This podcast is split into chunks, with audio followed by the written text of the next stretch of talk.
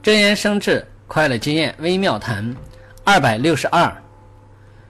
具体如何来行善培福呢？这就需要对正直的智者、学者谦恭学习，对狡诈的学者、邪会者小心谨慎，对诚实的愚者保护善待，对狡诈的愚者赶快远离。